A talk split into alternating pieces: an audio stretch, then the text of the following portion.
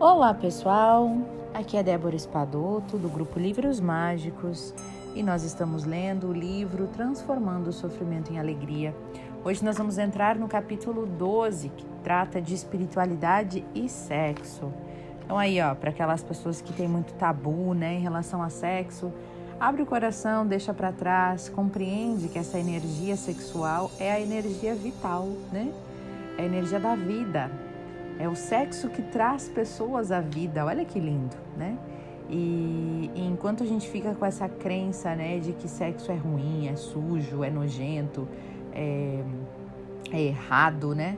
A gente impede a vida de fluir através de nós.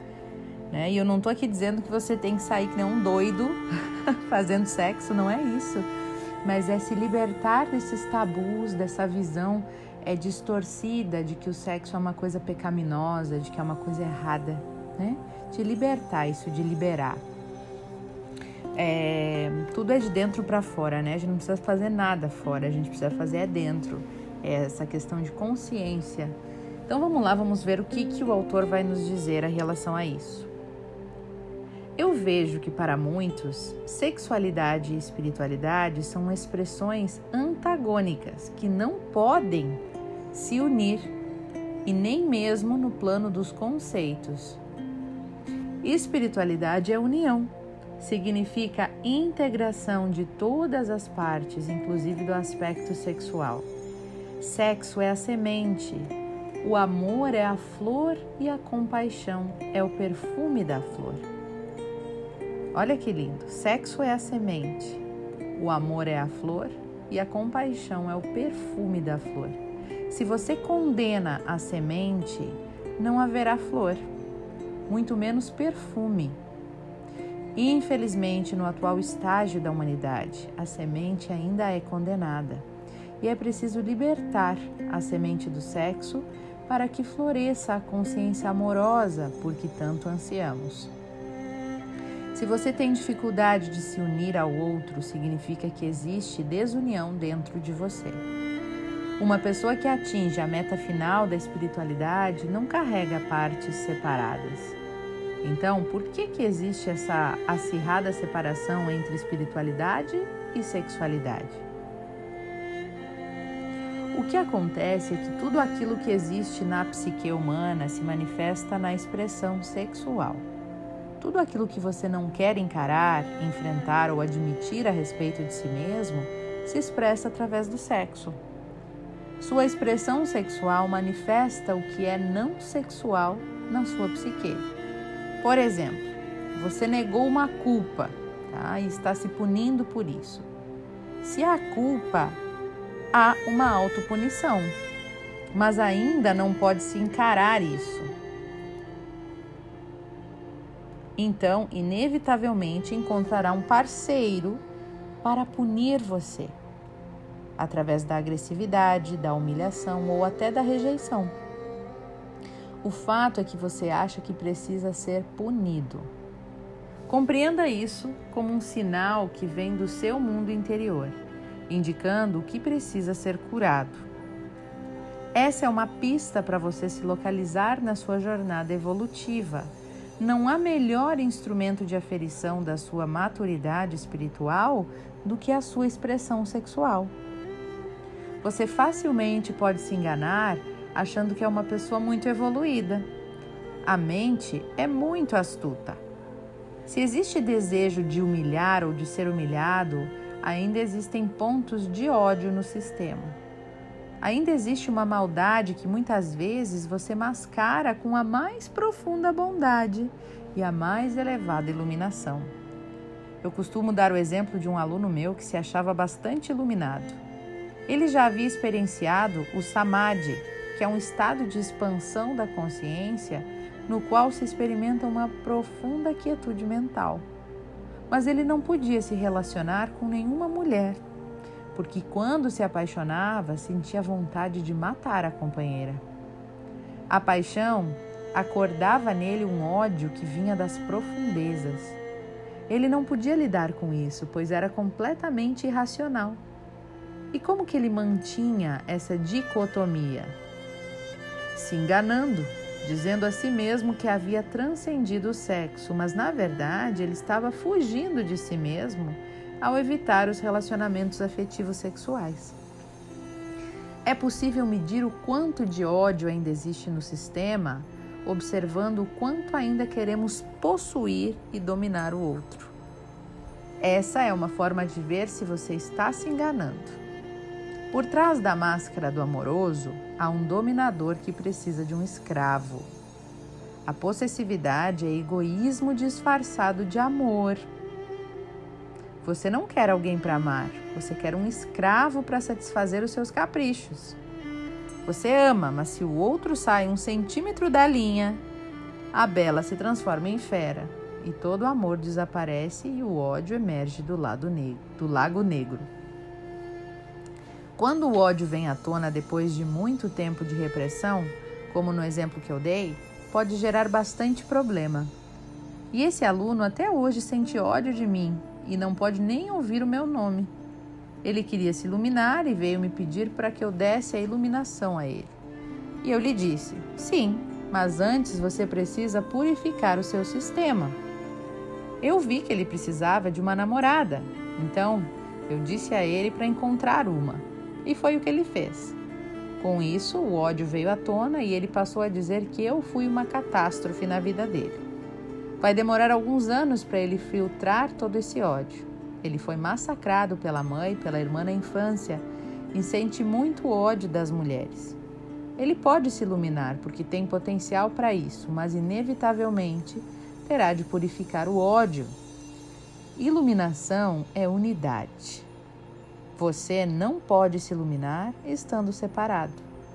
Quanto mais maduro você se torna, mais unido ao outro você fica. Você se une a tudo e a todos. Que lindo, né, gente? Muito bonito. É... Realmente faz todo sentido, né? Às vezes a gente fica aí sendo possessivo, achando que é bonito ter ciúme, né? é, achando que é bonito a gente, ai, se sentir possuído assim pelo outro, ai, o outro tem ciúme de mim. E na verdade é o nosso entendimento de amor ainda que é muito limitado, né? Mas o, o, o amor ele liberta, ele não prende, né? Então, essa coisa de possuir, como ele falou, que na verdade a gente confunde a possessividade com amor, na verdade não é. A pessoa ela é egoísta, ela quer alguém para estar tá ali andando na linha do jeito que ela quer. Né? Se a pessoa faz alguma coisa errada, pronto, já não ama mais. E aí, né?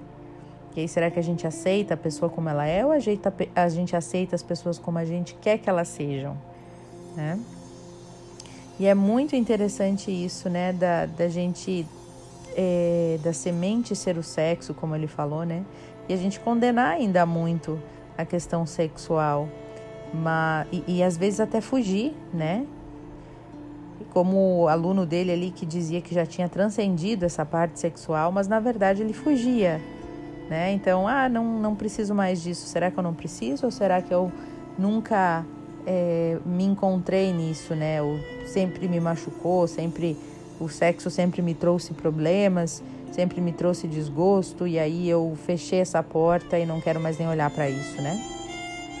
Então, quem sabe chega a hora de a gente liberar todos esses essas dores, né? Essas crenças e traumas que ficaram aí em relação a essa energia vital que traz a vida para o mundo, né? Que a gente possa realmente tirar esse óculos de condenação de cima do sexo e entender que como uma energia linda, né? Que traz a vida, mas que assim como a energia, a eletricidade, se usada de maneira errada, ela pode machucar, ela pode queimar, ela pode eletrocutar, né? Então acontece que a gente ainda usa muitas. Nós, né, seres humanos, ainda usamos o sexo de maneira baixa, né? É, usamos essa energia de maneira errônea, usamos essa energia, é, desperdiçamos essa energia, né? Com qualquer pessoa, tantas pessoas que saem por aí, né? E transam com tantas pessoas e acabam misturando essa energia, né? Desgastando a sua energia. Então, que a gente possa refletir sobre isso no dia de hoje tá? É, bem agora vou convidar vocês para fazer uma pequena meditação silenciosa, toda a minha sinfonia canina aí começou. é bem, bem, bem alta, inclusive, mas não tem problema, porque assim mesmo é a vida, né? É, a gente aceita, quando a gente aceita, dói menos. A resistência que faz sofrer, né? É a gente aceitar e dizer, ok, tô sofrendo, mas deixa eu aceitar isso daqui, porque por alguma razão isso aqui tinha que me acontecer. Deixa eu ver o que, que eu posso fazer com isso e seguir, né? Como que eu posso fazer o melhor dessa situação. Então vamos lá. Convido a todos vocês para fecharem os olhos, respirarem profundamente e entrarem em contato com seu eu interior. E pergunte ao seu inconsciente, a sua criança interior, a sua criança ferida. Pergunte a você mesmo o como você vê o sexo. O que você sente quando você pensa em sexo? Qual sua opinião? Qual o seu julgamento em relação ao sexo?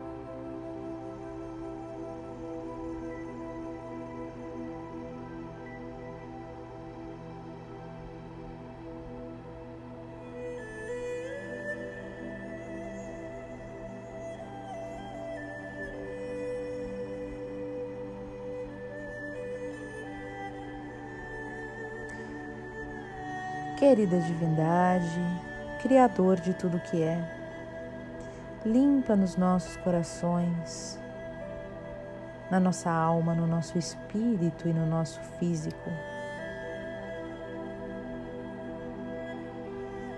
Todas as crenças limitantes em relação a sexo, todos os traumas e interpretações errôneas que fizemos no decorrer desta e de outras vidas em relação ao sexo. A esta energia vital linda que traz a vida ao mundo.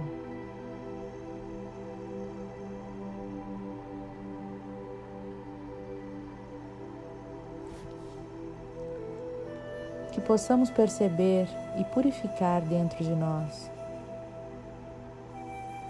toda a nossa maneira errônea perceber o sexo. Nos perdoe se condenamos o sexo.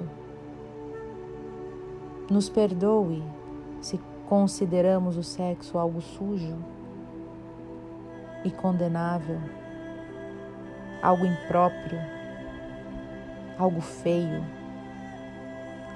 Nos perdoe se percebemos o sexo como uma forma de usar o outro, uma forma de poder sobre o outro, uma forma e ferramenta para alimentar nosso ego. Que possamos neste instante purificar dentro de nós todas essas memórias negativas em relação a esta energia vital sexual eu sinto muito, me perdoe, eu te amo e sou grato. Eu sinto muito, me perdoe, eu te amo e sou grato. Gratidão, Criador, está feito, está feito, está feito.